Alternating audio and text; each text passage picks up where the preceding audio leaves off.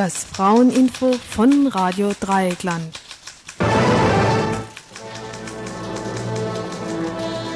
Tonight we're coming to you live via satellite from the South Central Hill. Right now we're talking with Motown recording artist MC Trouble. Good evening, Trouble. I'd first like to say that it's a pleasure having you here this evening. Thank you. It's a pleasure being here. I'd like to ask you, how does it feel being Motown's first female rap artist? Well, there are more important things we could discuss. Well, what would you like to discuss? Issue one. Let's tackle the racism, decays the mind, so call it decayism of Nubian descent. I love my brothers, but being pro-peace, I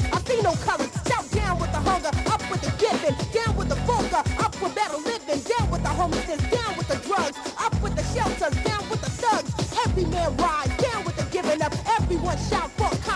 To call me a nigga, how would you figure if I called you a cracker? Would it matter?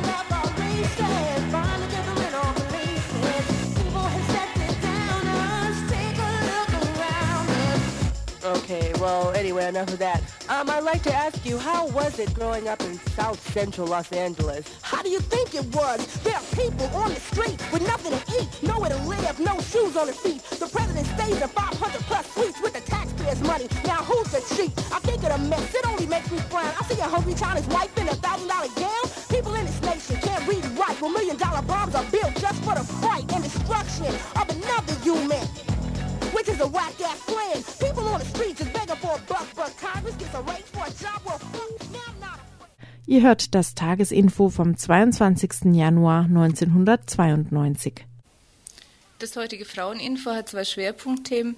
Zum einen stellen wir eine relativ neue Frauenzeitung vor und zum anderen werden wir Ausschnitte aus dem Vortrag von Doris Levasseur im Südwind von gestern Abend zum Thema das Bild der ausländischen Frau und der anschließenden Diskussion übertragen.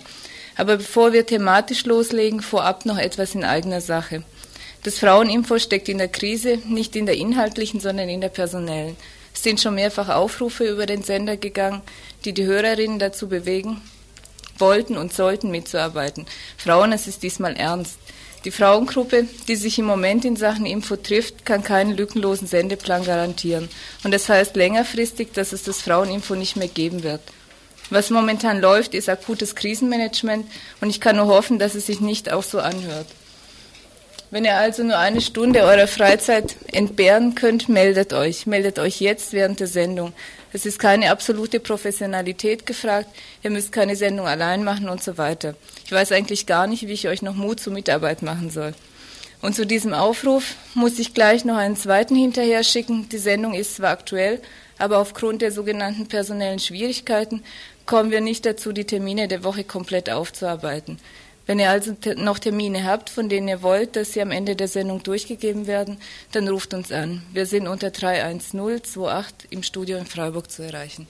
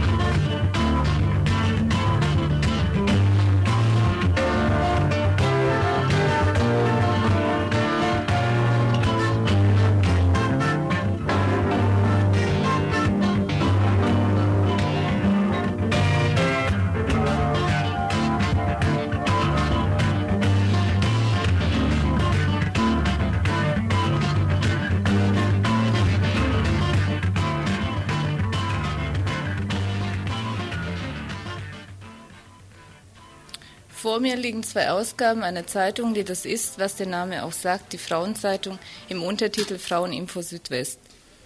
Es ist eine professionelle Zeitung, nicht nur auf den ersten, sondern auch auf den zweiten Blick. Was heißt, sie sieht nicht nur so aus, sie ist auch inhaltlich so gestaltet.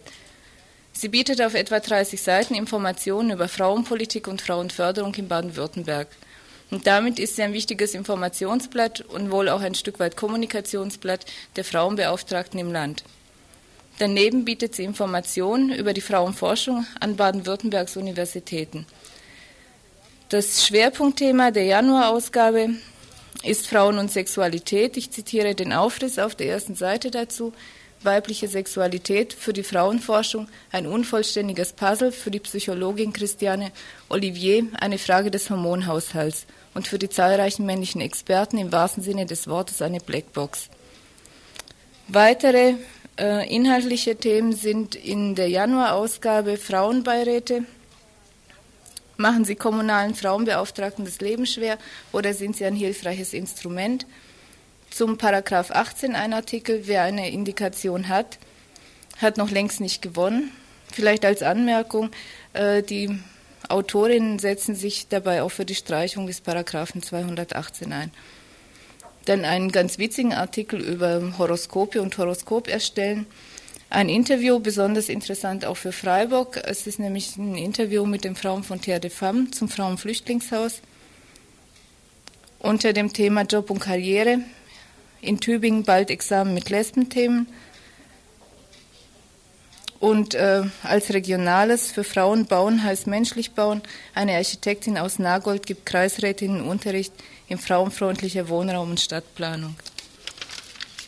Als Schwerpunktthemen für die nächsten Ausgaben sind dann vorgesehen für den Februar das Thema magische Frauen, Gesundheit im März, im April Gewalt, Mai zum Thema Reisen, dann im Juni Sport, Juli kommt das Thema Kolonialismus und im August weibliche Vorbilder Heldinnen. Die Frauenzeitung erscheint monatlich und ist für sechs Mark zu haben. Wir machen jetzt erstmal Musik, während ich versuche, ob der nächste Punkt, nämlich ein telefonisches Interview mit der Herausgeberin Ulrike Troll, zustande kommt. Vielleicht noch kurz die Adresse für weitere Informationen. Die Zeitung heißt die Frauenzeitung und die Redaktionsadresse ist Hohlgasse 7 in 7570 Baden-Baden 11. Ja, gut, die Adresse vielleicht nochmal. Die Frauenzeitung Hohlgasse 7 in 7570 Baden-Baden 11. Das nächste Stück von Patti Smith, People Have the Power.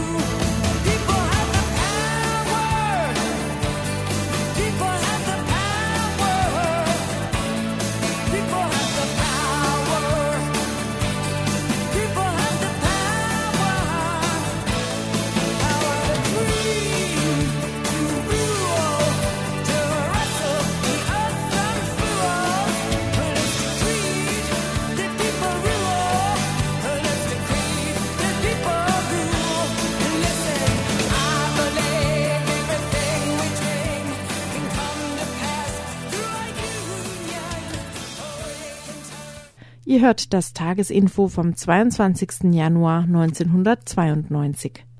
Am Telefon haben wir jetzt Ulrike Troll, die Herausgeberin der Frauenzeitung, die ich vorhin vorgestellt habe. Frau Troll, ich habe vorhin bei der Vorstellung äh, der Frauenzeitung gesagt, das sei eine für meine Begriffe sehr professionelle Zeitung. Kommen Sie selbst aus dem journalistischen Bereich? Ich bin jahrelang bei einer Tageszeitung im Württembergischen gewesen und eine Kollegin, wir machen ja die Zeitung äh, im Team zu sechs. Eine weitere Kollegin, das heißt zwei Kolleginnen inzwischen, gehören also auch dem äh, professionellen Bereich an. Mhm. Wie kam es denn zur Idee von, von einer Frauenzeitung? Ist es praktisch resultiert es aus Ihrer Arbeit vorher, ich nehme an, in, in einer gemischten Redaktion?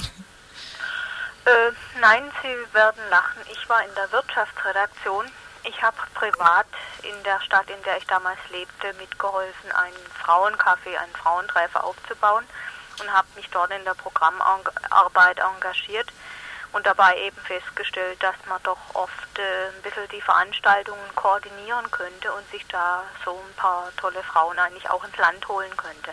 Mhm. Hatten Sie eine bestimmte Zielgruppe so von, von Leserinnen im Visier, denn sie bringen ja sehr, sehr viele Nachrichten über Frauenpolitik, auch so die, ich sag mal, offizielle Frauenpolitik, praktisch die Arbeit der Frauenbeauftragten im Land und ähm, ja, so Hochschulfrauen und, und Hochschule aus, aus dem Bereich sind zumindest von den beiden Ausgaben, ich habe jetzt die Dezember- und die Januar-Ausgabe hier, die meisten Berichte. Ja, sicher, das ist ja auch ein nach wie vor vernachlässigter äh, Newsbereich diese, äh, was diese kommunalen Frauenbeauftragten oder jetzt auch Frauenbeauftragten an Hochschulen tun. Und die tun ja immens viel. Äh, das wird ja von der, ich sag's jetzt mal, bürgerlichen Männerpresse äh, wenig registriert. Ich habe mich da also als Leserin schon früher dann immer aufgeregt, wenn ich von dem, was eine Frauenbeauftragte tut, eine magere, spärliche Meldung in meiner Tageszeitung finde. Und deswegen habe ich da, ich ganz persönlich, meinen Schwerpunkt gelegt, ja. Mhm. Äh, welches Verbreitungsgebiet hat denn jetzt die, die Zeitung? Welche Auflagenzahlen haben Sie denn, denn im Moment? Wie haben Sie Ihren Vertrieb organisiert? Ist denn die Zeitung schon an jedem Kiosk zu kaufen? Schön wäre es. Das ist unser großes Ziel. Wir sind gerade dabei, einen Vertrieb aufzubauen. Ich hatte die Woche gerade ein Gespräch, weil im Moment sind wir ja noch so ziemlich ein handgestricktes Unternehmen. Wir wollen also da uns noch ein bisschen professioneller geben in den nächsten Monaten. Bisher sind wir, wenn man so will, ein Geheimtipp noch. Also wir leben hauptsächlich vom Abonnement und daher haben wir auch eine äh, Auflage derzeit von bescheidenen 500. Wie lange gibt es denn die Zeitung schon? Die Zeitung in dieser Form gibt es jetzt äh, seit April, Mai letzten Jahres. Vorher existierte das, das sieht man in unserem Untertitel, wir nennen uns ja die Frauenzeitung Fraueninfo Südwest. Ja. Die ist auch dieses Fraueninfo Südwest existiert seit Juli 88. Das war in Form von so einer lose Blattsammlung als Brief äh, gestaltet am Anfang. Ja, dann wollte ich vielleicht noch zum Abschluss fragen, weil Frauenarbeit ja auch oft unbezahlte Arbeit ist. Äh, können Sie denn ja schon wenigstens ein Stück weit davon leben, von, von Ihrer Tätigkeit jetzt als Journalistin? Und daran auch angeschlossen natürlich, wie, wie ist die Redaktion organisiert? Vielleicht fange ich schon hintenrum an. Wir sitzen ganz verstreut im Land und treffen uns dann in, äh, einmal im Monat in Stuttgart derzeit in einer Kneipe weil wir auch keine Redaktionsräume mehr haben, so gemeinsame, und stimmen dann eigentlich das Blatt ab. Arbeiten tun wir alle, ja, wie es so schön heißt, aus Spaß an der Freude. Wir sind also alle unterschiedlich beschäftigt, Brot- oder broterwerbsmäßig unterschiedlich mhm. beschäftigt. Ich schlage mich durch mit Pressearbeit. Also von dem Produkt selbst können wir noch längst nicht leben, sondern im Gegenteil, wir schießen eigentlich noch aus der Privatschatulle zu. Ja, dann kann ich Ihnen noch viel Erfolg wünschen. Ja, und mich erstmal bedanken. Vielleicht geben Sie noch mal eine äh, Postadresse oder eine, ja, eine Aboadresse ja. durch, vielleicht auch für, für Frauen, die, die mitarbeiten würden oder die Zeitung abonnieren möchten. Mhm, gerne, also das ist die Frauenzeitung. Die Postbotin weiß es inzwischen, dass es äh, in unserem Haus ist, in der Hohlgasse 7, wie die Hohle Gasse, in 7570 Baden-Baden 11. Das ist ein kleiner Stadtteil von Baden-Baden. Ich wollte noch eine Frage vielleicht nachschieben. Äh, Sie haben gesagt, dass Sie Nachrichten von den Frauenbeauftragten der einzelnen Städte haben. Haben Sie denn den Eindruck, dass die Städte versuchen, Frauenpolitik für sich zu vereinnahmen und die Frauenbeauftragten dafür benutzen? Von benutzen möchte ich eigentlich im Moment weniger reden selbst habe auch für eine kommunale Frauenbeauftragte auf der Straße gestanden, habe Unterschriften gesammelt äh, für die Installation der Stelle. Ich, jetzt im Nachhinein, nachdem ich das ja so drei Jahre beobachte, was Frauenbeauftragte in Baden-Württemberg tun dürfen, muss ich sagen, es ist äh, häufig Alibi und äh, wir Frauen hätten unsere Kraft vielleicht in der Tat besser woanders engagiert. Ja, also solange Frauenbeauftragte keine Kompetenzen haben, solange sie nicht das sind, was sie eigentlich sind, nämlich äh, Querschnittsfunktionsträgerinnen, äh, die überall sich einmischen, um eben unserem Grundgesetz Genüge zu tun. Solange sie dieses nicht sind, sind in der Tat diese ganzen kommunalen Gleichstellungsstellen oder wie auch immer man sie nennen mag, eigentlich hauptsächlich Alibi. Das ist also so meine persönliche Wertung. Mhm. Begleiten Sie denn dann solche Berichte von Frauenbeauftragten mit einem kritischen Kommentar oder lassen Sie das so stehen? Wie, äh da bin ich natürlich immer hin und her gerissen. Also ich übe mich zunächst mal in Solidarität, weil ich sage, diese Frauen bemühen sich, aus einer äh, ja doch nicht sehr glücklichen Situation noch was Positives zu machen. Auf der anderen Seite, wenn es zu bunt wird, also da äh, endet auch da meine Toleranzgrenze. Ich habe zum Beispiel damals, als die Gabriele Steckmeister irgendwo, das war die äh, Stuttgarter Frauenbeauftragte, die erste, als sie dann doch ein bisschen zu sehr im Wolkenkuckucksheim schwebte und sich zu sehr von ihren Alltagsaufgaben in Stuttgart entfernte, da habe ich eigentlich dann auch eher negativ über sie kommentiert. Haben Sie da eine bestimmte Grenze zwischen zu sagen, naja, da kann ich noch solidarisch sein und da wird die Alibi-Funktion nun zu überdeutlich? Gibt es da eine Grenze oder? Ja, es gibt äh, für mich so eine Art äh, Essentials. Ich kann Ihnen zum Beispiel äh, eine Tendenz gerade äh, sagen, die im Bereich der äh, Frauenhäuser, Frauenschutzhäuser einbricht, nämlich, äh, dass man also da zunehmend weg davon geht, dass das Ganze eine anonyme Einrichtung sein soll und dass da sogar Frauenbeauftragte mitspielen, die also da keine Scheu haben, dass eine Adresse veröffentlicht wird. Und da ist natürlich für mich, also das hat, da ist meine Toleranzgrenze äh, dann äh, erreicht, wo ich dann sage, also so nicht, das hat ja mit Frauenpolitik nichts mehr zu tun, sondern das ist schlicht Dummheit. Hm. Ich frage auch deswegen, weil wenn Sie selber sagen, das hat oft eine Alibi-Funktion und es wäre besser gewesen, die Energie woanders reinzustecken. Äh, also folgt aus diesem Ergebnis, müsste aus diesem Ergebnis nicht etwas anderes folgen, als zu sagen, naja, weiterhin Frauenbeauftragten und Solidarität mit ihnen? Naja, wir haben ja derzeit gerade mal wieder ein äh, Wahljahr hier im Land Und die Forderung steht ja, die Arbeitsgemeinschaft der Frauenbeauftragten fordert ja schon seit mehreren äh, Jahren, kann man nicht sagen, aber seit mehreren Monaten, dass ihr Auftrag, ihr Arbeitsauftrag praktisch in die Landesverfassung aufgenommen wird und da auch dann drin festgeschrieben äh, ist, dass sie so praktisch äh, Funktionen haben, die äh, ja, äh, den, ihr, ihren Aufgaben entsprechen und äh, sie auch mit mehr Rechten ausstatten. Ne? Dass sie eben unabhängiger werden von irgendwelchen Verwaltungschefs, denen sie untergeordnet sind, sondern sie äh, eine Funktion haben, die einem Dezernenten gleichkommt. Das heißt, er ist ja dann, oder eine, De eine, eine Dezernatsaufgabe ist ja doch eine relativ freie. Hm. Gut, dann bedanken wir uns für dieses Gespräch und ja, vielleicht gibt es irgendwann mal wieder ein Interview mit der Frage nach Entwicklung oder Fortsetzung dieser ja, Zeitung. Fragen Sie mal im Jahr nach. Ne? Ja, gut, Dankeschön. Ich danke Ihnen. Wiederhören. Wiederhören. Ja, und dann machen wir weiter mit einem Stück Musik von Gianna Nannini.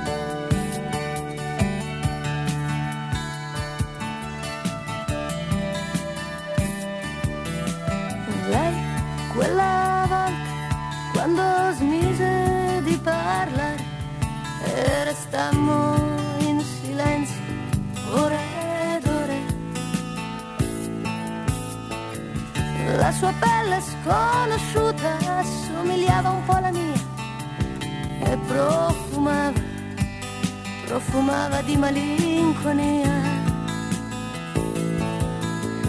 E la notte che scendeva,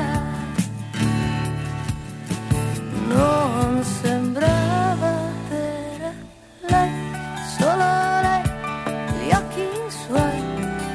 come stelle sulle strade mi portavano a viaggiare. Viaggiavo ed ero vento, sconfinavo le pareti nel silenzio, ero notte sul suo seno. E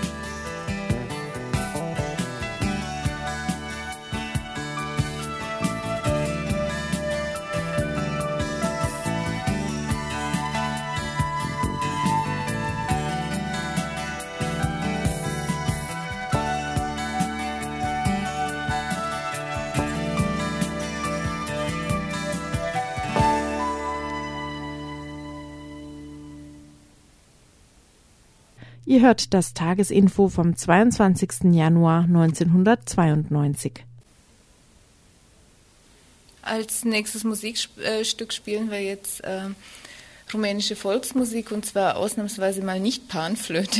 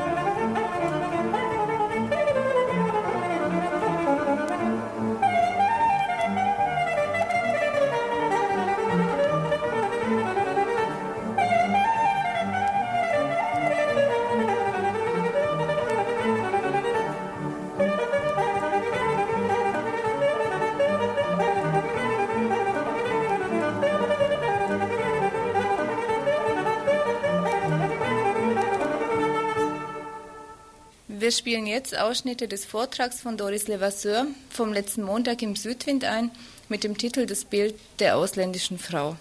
Die Veranstaltung wurde vom Südwind als Diskussionsansätze zu den Beziehungen zwischen deutschen engagierten und ausländischen Frauen angekündigt und wie folgt beschrieben.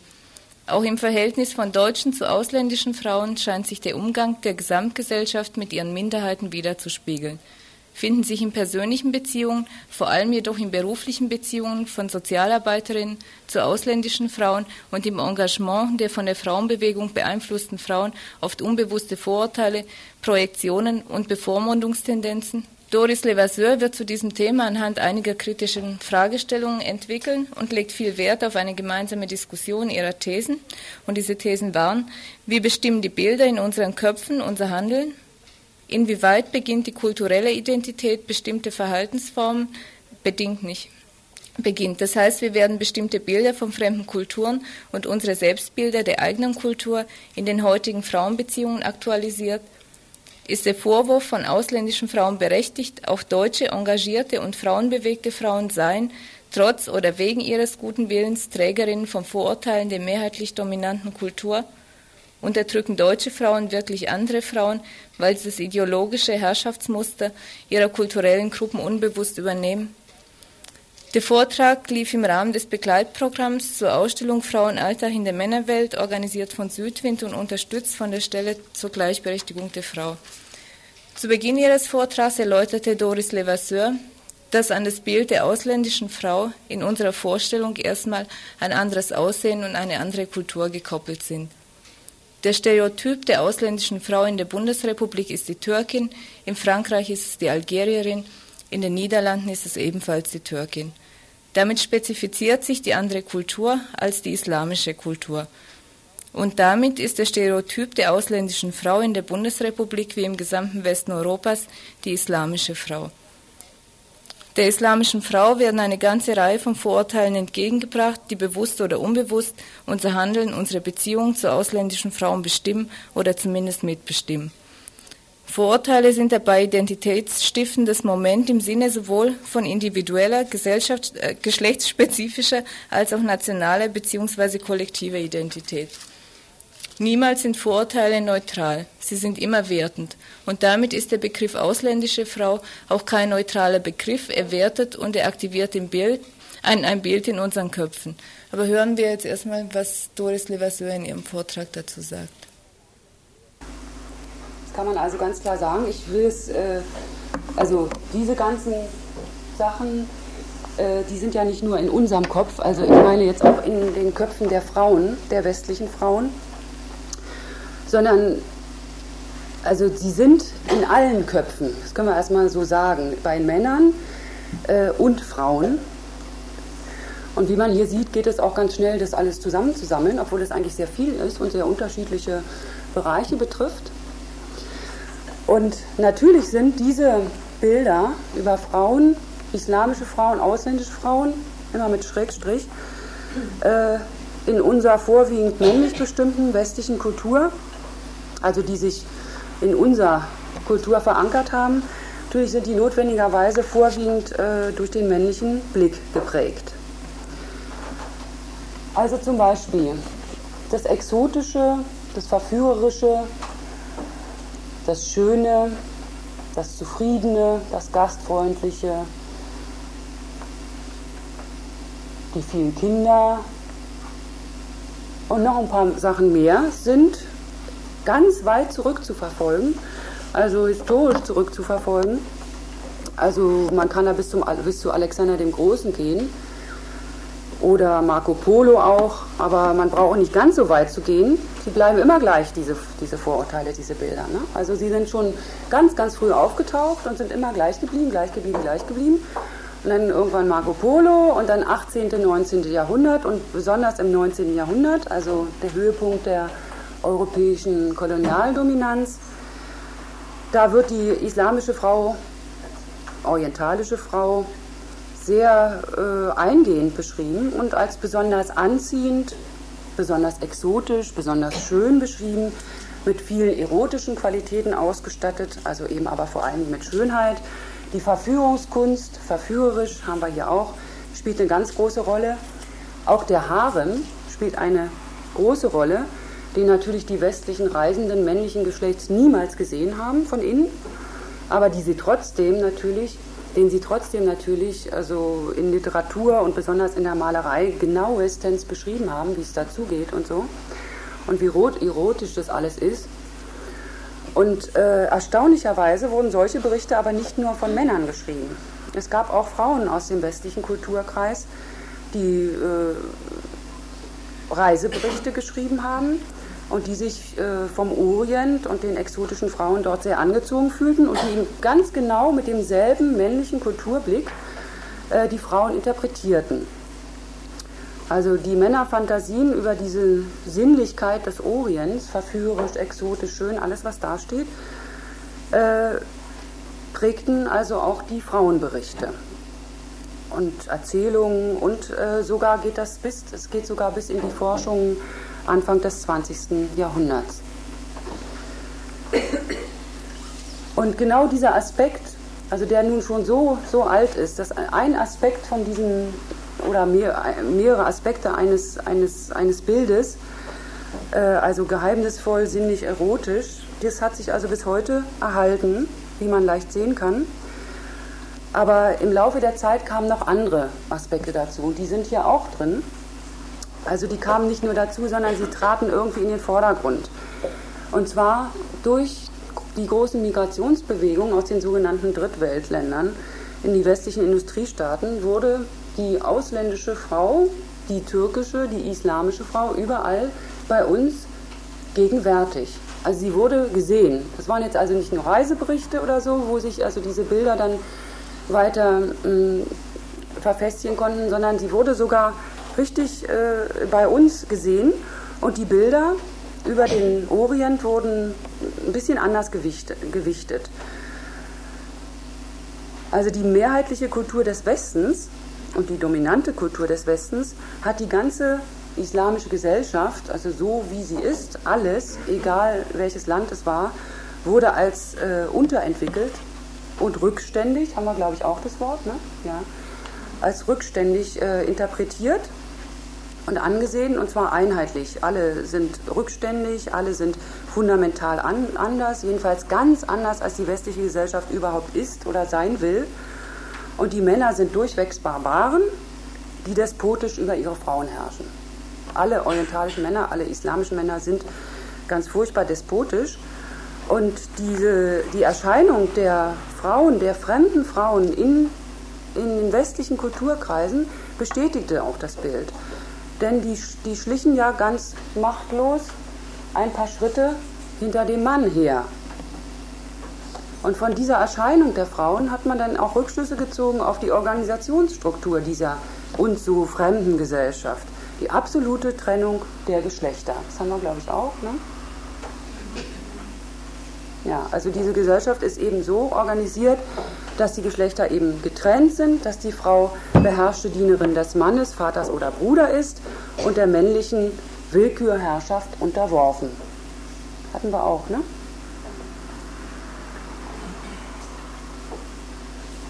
Unterdrückt oder so, ja. Hm. Schleier oder Kopftuch, hier steht Kopftuch, das, was auch immer zu diesem, zu diesem Bild der äh, islamischen Frau, ausländischen Frau dazugehört, das wurde zum Symbol für die weibliche Unterdrückung überhaupt. Und die islamische Frau zum Symbol für unterdrückte Frauen. Also besonders in feministischen Kreisen wurde das sehr beachtet.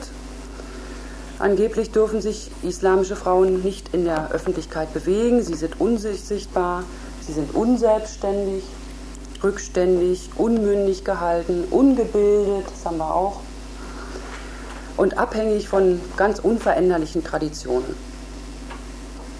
Und besondere Aufmerksamkeit in diesem Bild der abhängigen Frau äh, und der unterdrückten Frau, islamischen Frau, wurde also äh, dem Begriff oder dem Bild der Jungfräulichkeit äh, zu, zu, zugesprochen. Also die Ehre der islamischen Frau unterliegt der Kontrolle ihres Mannes. Ich zitiere jetzt.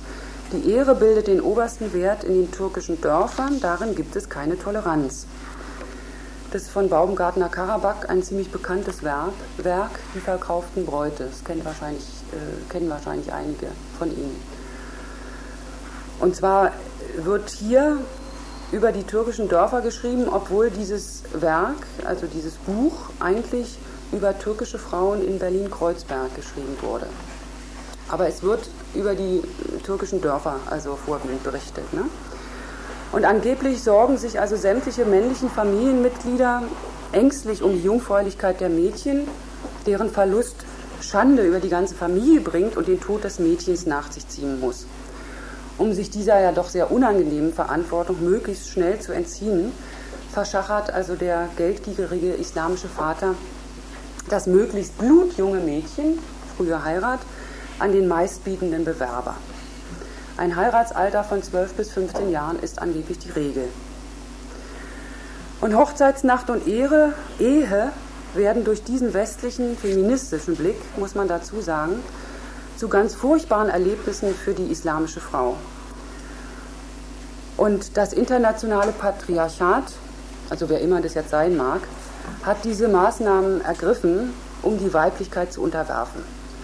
Und das sind, ich zitiere, Attacken gegen das Wesen und das Selbstgefühl der Frau, nämlich Kinderehen, Hochzeitsnächte, die nichts anderes sind als eine ritualisierte Vergewaltigung, sexuelle Verstümmelung der Frauen, damit ist die Beschneidung gemeint, vollständige Enteignung der Sexualität und Reproduktionsfunktionen der Frauen, geschrieben von Benar Schlaffer äh, im Anleitung zum Sturz des internationalen Patriarchats. Das sind zwei, wenn wer sie nicht kennt, äh, zwei Soziologen, Sozialwissenschaftlerinnen aus Wien. Dann äh, wird auch das Bild, was wir hier auch äh, ganz leicht äh, gefunden haben, der islamischen, der ohnmächtigen islamischen Frau innerhalb des Hauses äh, immer wieder gebracht. Hatten wir das nicht eben auch hier?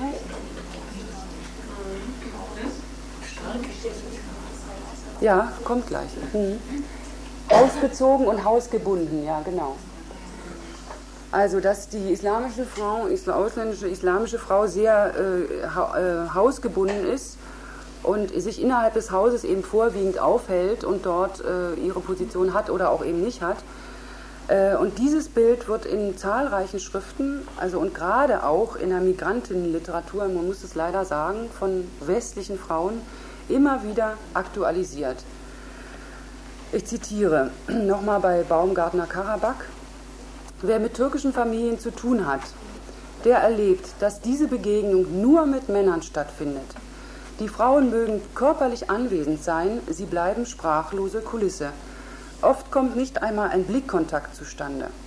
Sie gehen demütig zwei Schritte hinter den Männern her. Und selbst die eigenste Domäne der Frau, der Einkauf von Lebensmitteln oder Kleiderstoffen überlassen sie ihren Männern und, Kinder, und Kindern. Und die Gründe für das Aussehen der Frauen, also die ja nun tatsächlich äh, in den meisten Fällen etwas anders aussahen als äh, die deutsche Normalverbraucherin, äh, Gründe für dieses Aussehen und das Verhalten der Frauen in islamischen Gesellschaften äh, werden in diesem Buch, was ich gerade zitiert habe, und auch äh, in sonstiger feministischer Literatur darin gesehen, also nicht nur feministischer, ja, also sie werden darin gesehen, dass die Frau von ihrer Kultur, nämlich der islamischen Kultur, bestimmt ist. Und dass der Islam angeblich also die Unterdrückung der Frau vorschreibt. Ich zitiere, dass der Islam als religiöse Ideologie das System individueller Abhängigkeit und Unterordnung unterstützt zeigt sich am deutlichsten an der Fixierung der weiblichen Minderwertigkeit durch den Koran. Also im Koran soll dann eben stehen, dass die Frau unterdrückt ist. Äh, inwieweit es wahr ist, darüber äh, kann man nachher mal reden. Also neben diesem Bild existiert noch ein anderes Bild der islamischen Frauen. Das ist hier angesprochen mit starke Position innerhalb der Familie dass dieses Bild kam, oder dieser Aspekt des Bildes, des Gesamtbildes, kam so etwa Anfang der 80er Jahre äh, bei uns auf, vor allen Dingen in feministischen Kreisen und feministischer Literatur. Und dieses Bild oder dieser Aspekt der ist nicht so wahnsinnig neu, der liefert irgendwie nur eine andere Interpretation des schon angesprochenen Bildes. Denn hier wird genauso ganz stereotyp von der geschlossenen Gesellschaft islamischer Frauen ausgegangen. Also diese wird vorausgesetzt, die Frauen sind irgendwie in sich abgeschlossen und leben innerhalb des Hauses für sich und die sind getrennt von den Männern. Und diese geschlossene, sozusagen geschlossene Gesellschaft der Frauen wird aber ganz idealisierend betrachtet als Solidargemeinschaft von Frauen, die für die westlichen Frauen dann verbunden ist mit weiblicher Macht und Matriarchatsmythen. Äh, sowas könnte man dann als ein positives Vorurteil sehen. Weil, äh, ja gut, dann machen wir vielleicht nachher.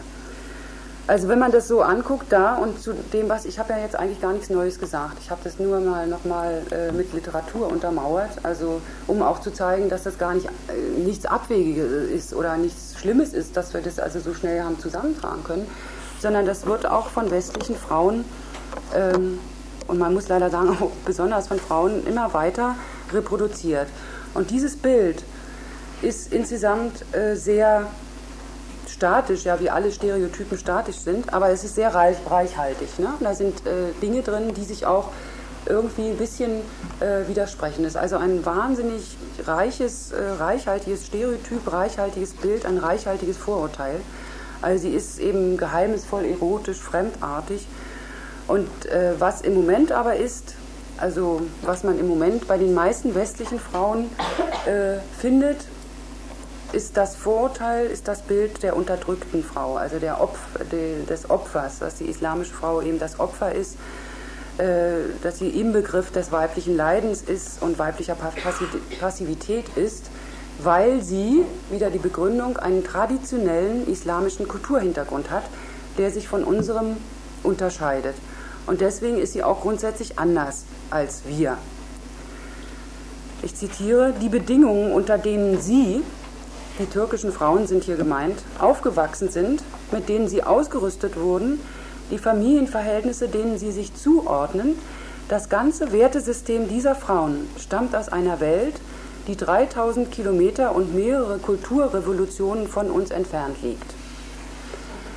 Wohlgemerkt, die Kultur, die hier gemeint ist, ist nicht die türkische.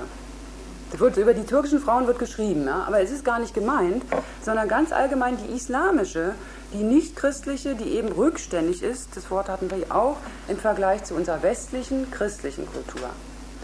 Also mehrere Kulturrevolutionen von uns entfernt. Und das ist die dominante Version dieses Bildes. Und das wird wirklich überall ganz bewusst oder unbewusst reproduziert und bestätigt. Wir sehen sozusagen, was wir ja sowieso schon wissen. Wir wissen das, sage ich jetzt einfach mal so, und und wir sehen das auch so. Also zum Beispiel Frauen mit Kopftuch, die bestätigen unser Vorurteil.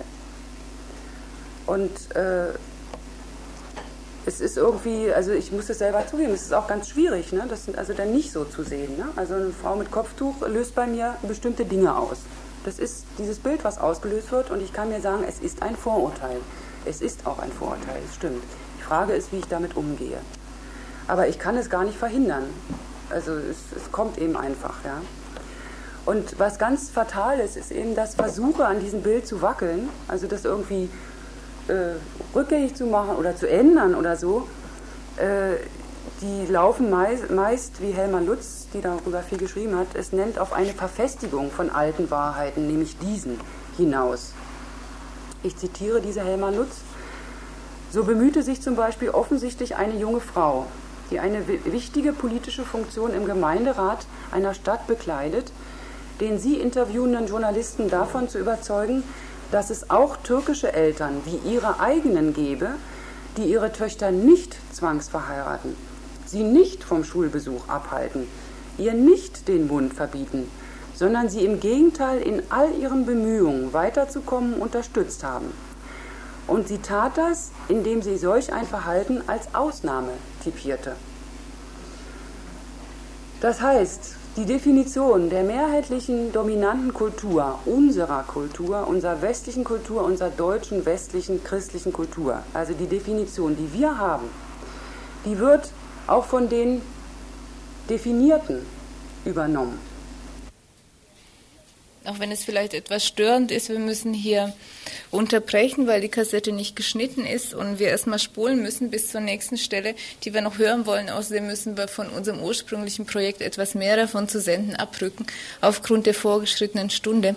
Vielleicht noch zur Erklärung. Ähm, von welchen Vorurteilen sie spricht. Und zwar hat sie recht am Anfang ihres Vortrags eine Sammlung äh, sozusagen gemacht. Also hat die Hörerinnen gefragt, was ihnen denn zum Bild der, der islamischen Frau einfällt, dann am Vorurteilen. Und die Vorurteile, auf, auf die sie eingeht, das ist praktisch nichts, äh, was einer Untersuchung äh, oder der an eine Untersuchung zugrunde liegt, sondern das ist das, was ihr erzählt worden ist bei, bei, also von, von den Hörerinnen, wobei sich das sicher nicht groß unterscheidet von dem, was man auf der Straße auch hört. Ihr hört das Tagesinfo vom 22. Januar 1992.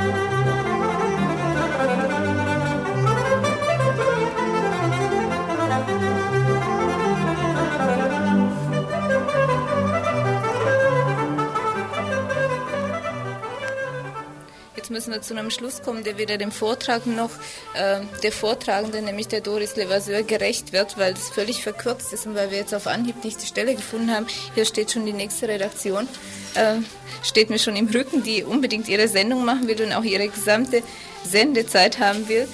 Deswegen vielleicht noch eine Schlussbetrachtung. Am Ende des Vortrags von Doris Levasseur stand keine vorgefertigte Lösung. Es konnte niemand ein Patentrezept mit nach Hause nehmen nach dem Motto, aus dem und dem Stoff sind Vorurteile gemacht und so und so wäre ich sie wieder los. Aber der Vortrag war ein wichtiger und ein interessanter Anstoß, sich selbst als Individuum kritisch zu hinterfragen. Es war wohl jeder Einzelne und jeder jeder Einzelnen und jedem Einzelnen nach dieser Veranstaltung klar, dass niemand von uns frei von Vorurteilen gegenüber ausländischen Frauen ist, weder im Denken noch, noch im Handeln. Der Vortrag und die dazugehörende Diskussion haben gezeigt, dass der Weg an diesen Vorurteilen zu rütteln bis zu dem